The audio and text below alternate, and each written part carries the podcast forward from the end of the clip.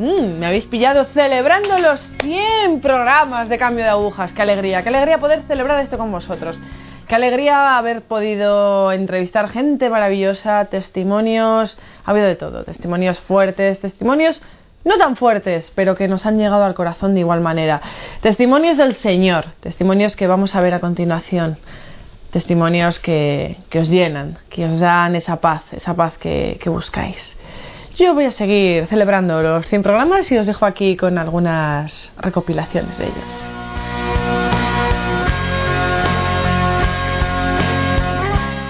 ¿Qué tal? Iniciamos una nueva etapa con este nuevo programa, Cambio de Agujas. Y qué mejor principio que, mm, bueno, dar una misma el testimonio, ya que este programa va a ir un poco de ese tipo de cosas. Vamos a pedir a diversas personas que den su testimonio de conversión, de cambio y que cuenten un poco su camino hacia Dios. Entonces no me parece justo iniciar esta etapa sin dar el mío propio, mi testimonio. Bienvenidos a este nuevo espacio llamado Cambio de Agujas. Este tren en el que vamos a montar hoy nos va a llevar a un lugar concreto, a una estación concreta, nos va a llevar a Dios. Para ello vamos a necesitar a varios maquinistas, pasajeros y hoy tenemos entre nosotros a Facundo. ¿Qué tal, Facundo? Buenas tardes. Buenas tardes, Cristina. Gracias por invitarme a tu programa. Un placer. Facundo, cuéntanos un poco de tu vida. Como todo el país, mi familia también ha sido afectada por los años del comunismo. Empecé a estar también eh, bastante en contra de la Iglesia Católica. No sé por qué, me parecían todos que eran unos hipócritas, que mucho rezar en la Iglesia, pero luego sales y la vida es igual que la de los demás no sé si era por un complejo, no sé por qué era, pero mm, he visto a lo mejor algún ejemplo también. Yo he estado en un instituto católico y nuestro profesor de religión yo creo que acabó desanimándome más que animándome. Entonces, todas esas cosas yo creo que llegaron que cuando yo estaba en la universidad era abiertamente atea. Como, mira, Dios realmente no existe, ya no tenía ninguna duda. Para mí Dios no existe, eso es una tontería ¿Para qué voy a perder tiempo con eso? La Iglesia Católica es una patraña y, va y poco más. Entonces, después de tres años, me dieron una beca eh, para estudiar en España, nueve meses en Santander. ¿Va ah, bien? Sí, yo pensé, pues mira, para mejorar España aquí en la República Checa eh, difícilmente lo aprenderé. entonces, aprenderlo bien, entonces estaría bien. Entonces salí y vine a Santander a estudiar. Y ellas me, también, las hermanas, me invitaron a una peregrinación a Roma de cuatro días. Entonces fui a esa peregrinación y el último día eh, tuvimos que dividirnos, no sé qué pasó, y las hermanas dijeron, venga, iros, por ejemplo, a esta iglesia, que ni siquiera estaba en el plan, que la iglesia del Espíritu Santo. Que está sí. Ahí fuimos y yo recuerdo, nos pusimos de rodillas, todo el mundo rezaba, yo siquiera sabía rezar. Y de repente sentí muy fuerte, muy fuertemente que yo tenía hambre y sed de Dios. me venía con las palabras, y es gracioso que no tenía tanta formación como para saber que tú puedes tener hambre y sed de Dios. Sí. Y lo experimenté muy fuertemente, que yo necesitaba a Dios en mi vida. Y luego me dijeron, oye, ¿tú conoces la Divina Misericordia? Las chicas que están conmigo, pues no. Pues mira, hay que hay un cuadro de la Divina Misericordia. Entonces pasamos, me quedé mirando a Jesús en la Divina Misericordia y me parecía guapísimo. Oye, Jesús es muy guapo, ¿no? es guapísimo, es más guapo que mi novio y que, cualquier, es guapísimo, cualquier hombre, nada, nada, Jesús. Y sentía como que me bendecía y me acogía, aunque yo era una pecadora, una rebelde, una tonta. él me acogía y me amaba a mí personalmente. Para mí ha sido una experiencia del amor de Dios personal, porque yo sabía que Dios nos amaba a todos, pero no sabía que Dios nos amaba a cada uno, tal como eso es. Esa experiencia, entonces salir de ahí y ya no sé qué pasó dentro de mí, pero lo tenía clarísimo. Digo, pues ahora sí. Ahora sí. Ahora sí. tengo que dar el paso. Eso es. Ahora me dejo porque da igual, pase lo que pase, tengo que seguir por ese camino adelante. Y ya está, ya me bauticé. Cuando os casasteis, tu marido era un pelín más católico. ¿En esos momentos os definíais como una familia católica o cómo lo vivisteis? Quiero decir, antes de tu conversión. Antes, claro, esto fue mucho mm. antes. De, en mi matrimonio es que yo fui ciega, fui ciega de amor. Yo me enamoré como una loca y en ocho meses nos casamos profundamente enamorados. Mi marido me llevaba un poquito más hacia Dios. Él estaba mejor formado que yo, él había ido a un colegio de la obra llamado Retamar y, ahí le habían preparado bastante bien, aunque él no pertenece al, Opus Dei, pero sí sabía mucho más de religión que yo. Yo estaba en una, en una línea muy fina. Eh, sabía que era católica, pero no conocía mi catolicismo. Mi marido sí lo conocía. Entonces, por respeto a nuestros hijos y porque pronto iban a hacer la primera comunión, mi marido me decidió empujarme un poquito para empezar a ir a misa todos los domingos. ¿Qué es lo que te impulsó a ir a Medjugorje? ¿Qué disposición llevabas? ¿Qué pasó realmente allí, María? Cuéntanos un poquito.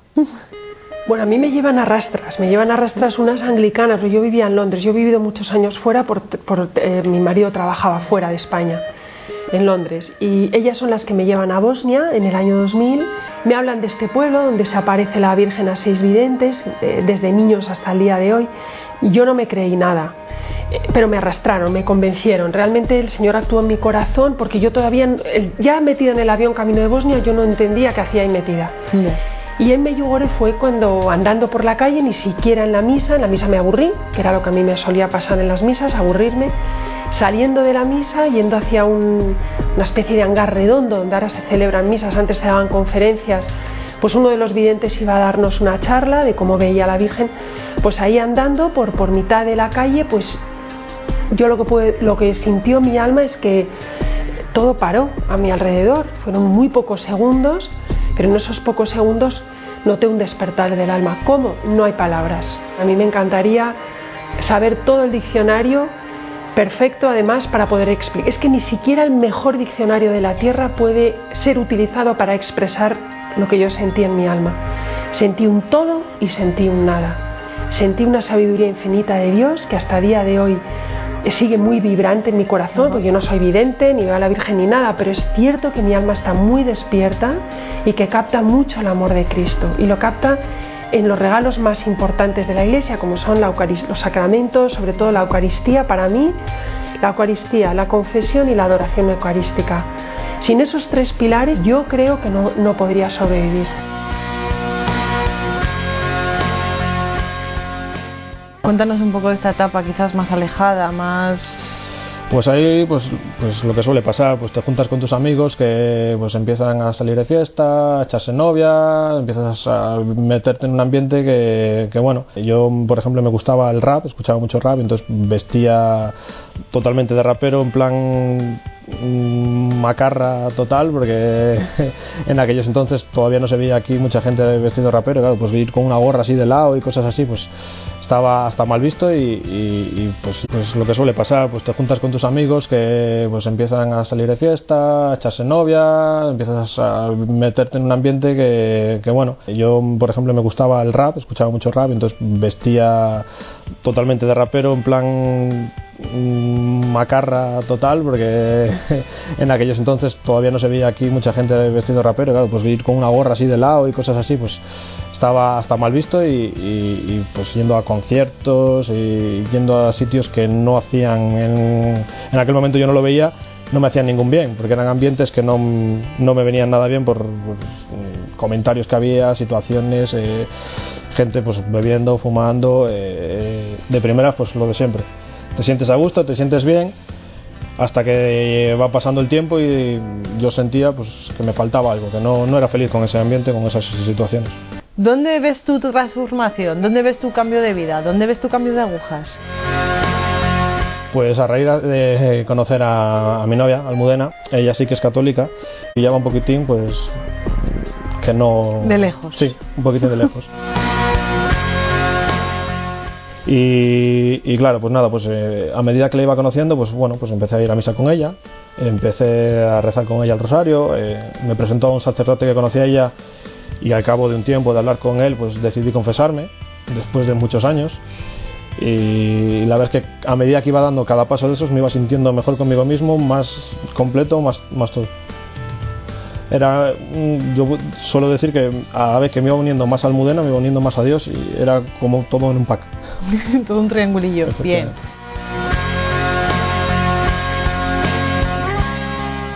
Antes de los 18 llegaste a ser imán, ¿no? Sí, Sí. ¿Qué te hizo ir hacia el cristianismo? Sí, bueno, mientras trabajaba en una mezquita como imán, sería como un párroco. Prediqué una vez que Jesucristo no era Dios. Y alguien de la asamblea me preguntó, ¿quién es Jesús? Para enterarme bien de quién era, leí de nuevo el Corán entero. Cuando lo leí, encontré el nombre del profeta Mahoma cuatro veces, pero el nombre de Jesús lo encontré 25 veces. Eso ya me confundía. ¿Por qué da el Corán más referencia a Jesús que a Mahoma? Y la segunda cosa era que no veía el nombre de ninguna mujer en el Corán, ni el de la madre de Mahoma, ni su esposa ni hijas. No, ninguno. En el Corán el único nombre de mujer que sale es el de Mariam, la madre de Jesús. El Corán declara diez cosas de Jesús.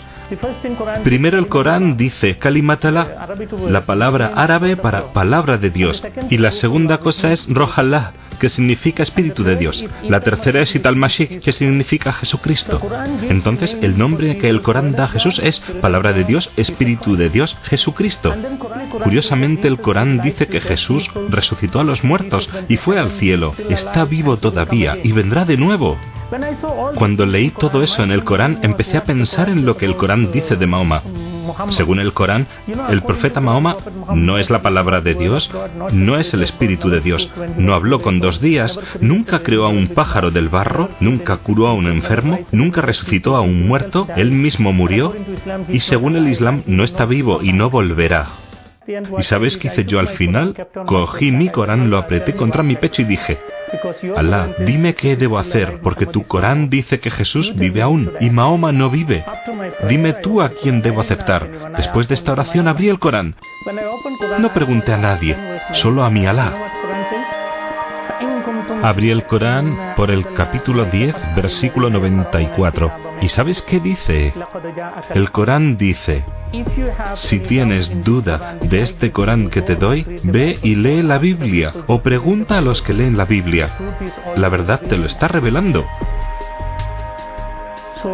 Así que si me preguntas quién me hizo cristiano, no fueron los sacerdotes, ni las monjas, ni obispos, un cardenal, ni siquiera el Papa, sino el Santo Corán que me convirtió al cristianismo. Y yo ya cuando tenía 18 años o una cosa así, pues empecé ya, pues eso, pues el rollo de lo de la música y más que nada, pues, pues fui alejándome de Dios con el ambiente que, que había en la calle y con el ambiente que me junté, que era todo gente así artista, gente bohemia, pues, pues, pues vamos, ahí Dios está como tipo, como, como si no existiera, claro. Y solo pensaba ese día en la droga y yo cada día eh, eh, estando peor y más delgado y más enfermo y yo recuerdo ese día de verme yo con mi madre en coger un taxi, la pobre, ir al hospital, estuve ingresado un mes y, y ahí ya dije que yo quería tomar la comunión todos los días y por la mañana venía el sacerdote y me daba como a las nueve la comunión y yo ya me quedaba ya bien, porque yo sabía que si yo estaba en ese infierno es porque había otro sitio que era un cielo.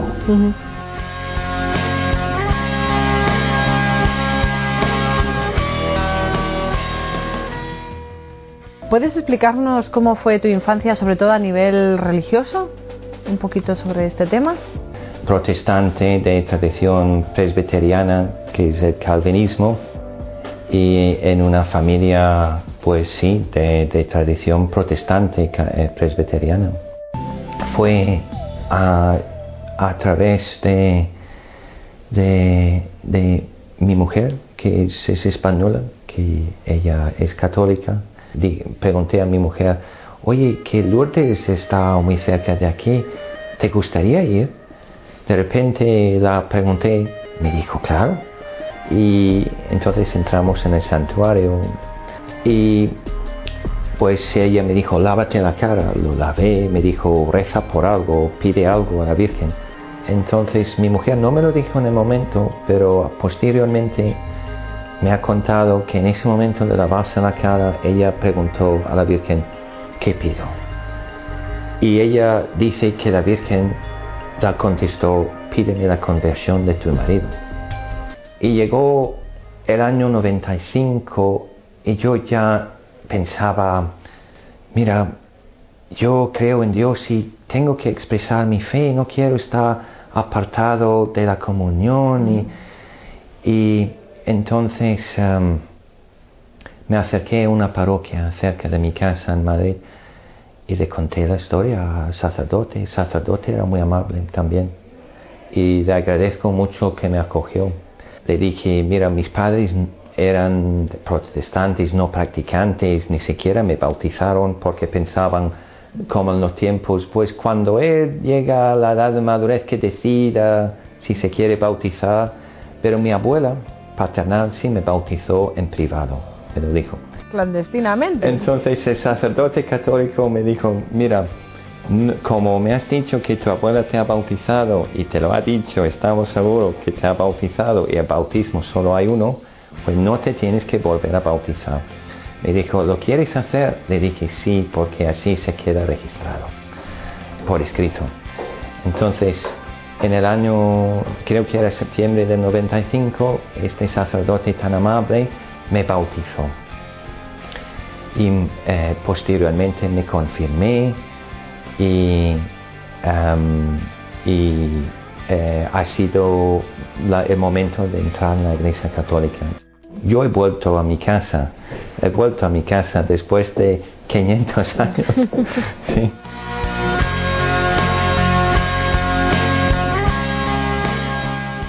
Yo siempre, ya con 12, 13 años, yo, yo me empecé a preguntar la pregunta que nos hacemos todos, ¿para qué vivimos? ¿Para qué estamos aquí? ¿Qué sentido tiene estudiar? ¿Qué sentido tiene el futuro y demás? Entre una, en una crisis eh, profunda de, de no saber para qué vivía. Yo solo sabía una cosa en mi vida, y era que sufría, que sufría y que me sentía solo. Y ni el sufrimiento tenía sentido, ni la soledad tenía sentido. Entonces yo empecé a preguntarme eh, qué sentido tiene seguir. Y en esta, en esta búsqueda eh, existencial yo preguntaba, yo buscaba pues donde vivía, buscaba en el, en el deporte no, porque nunca he sido nada habilidoso. Entonces lo buscaba en los amigos, lo buscaba en salir de fiesta, lo buscaba en, ir a misa, pero nada de ello me satisfacía. Siempre sentía después en casa siempre el mismo vacío. Cuando me metía en la cama siempre sentía el mismo vacío. Había, no había una solución. Y yo preguntaba a este Dios del que me hablaban, Dios, ¿dónde estás? Si existes, muéstramelo. O sea, dame una, una señal que, que, dé sentido a esto que yo, que yo siento y no había ninguna respuesta. Entonces yo, yo, yo decidí o, llegué a la conclusión en mi interior de que Dios no existía. Porque si Dios existía, para mí era un monstruo, porque permitía este sufrimiento que a mí me desbordaba. Y eh, me surgió la opción de una peregrinación en una Jornada Mundial de la Juventud en el año 91 a Chestokova con el Papa Juan Pablo II y ahí fue donde Dios ya se apiadó de mí y tuvo, hizo el, gran milagro, el gran milagro que es mostrarse a mí. ¿Por qué decidiste al final ir a esa peregrinación? ¿Seguías en búsqueda o...? Estaba, eh, bueno, iban dos hermanos míos también y era pues un poco pues, eh, bueno, me lo pagaban mis padres, era, era, ir, era la primera vez que salía, yo creo, era la primera vez que salía de España y pues me parecía una, una cosa pues atractiva, atractiva y esta peregrinación, eh, todo el itinerario, todo el camino, al final acabó con, con una predicación donde se habló de, de, Josué y de la asamblea de Siquén. Mm. Se proclamó esta lectura y se, y se habló sobre ella, donde Josué eh, reúne a todas las tribus de Israel, que ya lo conocéis, y les da la opción, dice que él va a seguir a Dios, que ellos pueden seguir a otros dioses o hacer lo que quieran, pero que él y su familia van a seguir al Señor y todo el resto de las tribus de Israel dicen que sí, que quieren seguir al Señor. Y yo recuerdo que grité en mi interior, sí, yo quiero seguir al Señor aunque no le veo. Y yo lo grité con todo mi corazón.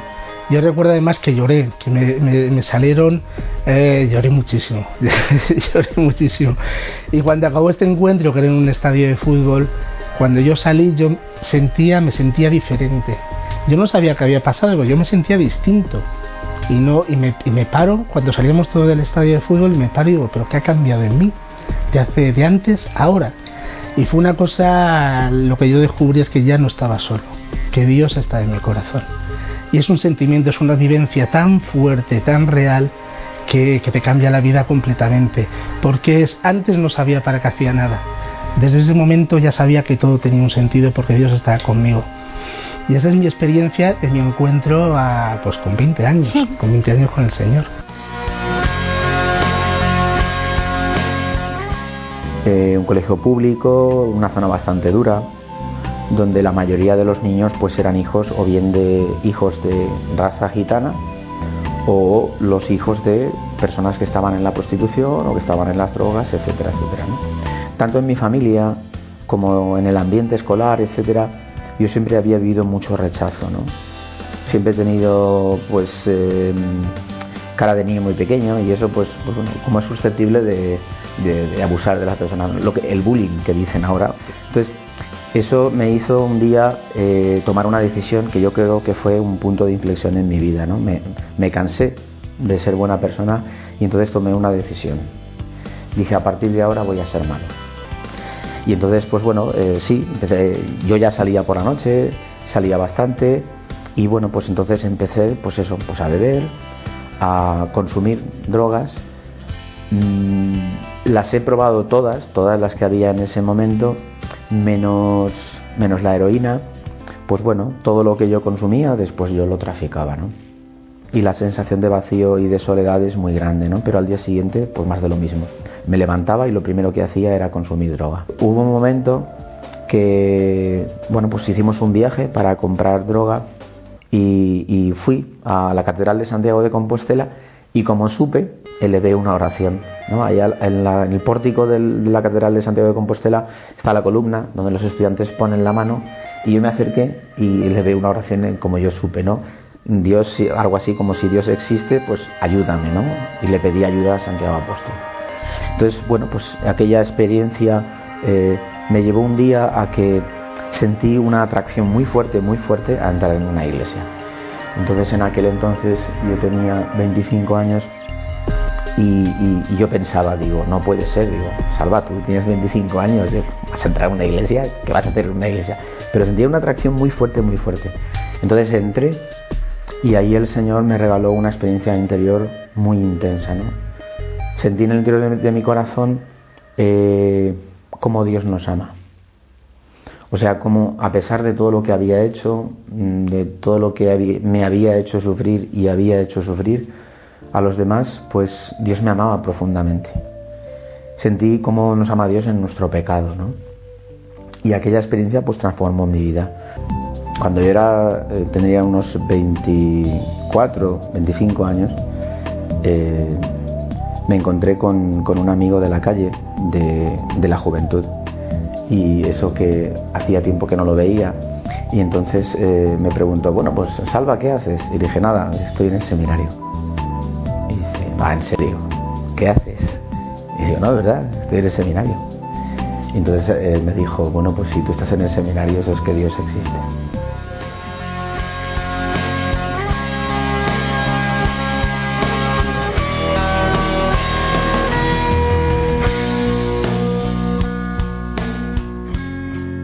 Amigos, bueno, ya he celebrado, ya me he comido todas las palmeritas que había en el platito, he dejado sin existencias este estudio.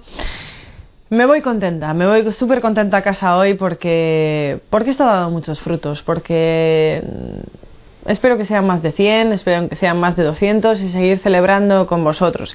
Y bueno, si alguna vez no estoy yo aquí sentada en esta silla y está otra persona, lo importante es que está el Señor y el Señor es el que tiene que seguir en vosotros, en vuestros corazones, en vuestras casas, en vuestras familias. Y el que tiene que cambiar, el que tiene que cambiar vuestras vidas y tiene que provocar, producir, iba a decir, provocar ese cambio de agujas. Amigos, muchísimas gracias. Muchísimas gracias por estar ahí, por escuchar los podcasts, por descargaros los vídeos del YouTube por ver nuestro programa, por ver HM Televisión. Gracias, gracias.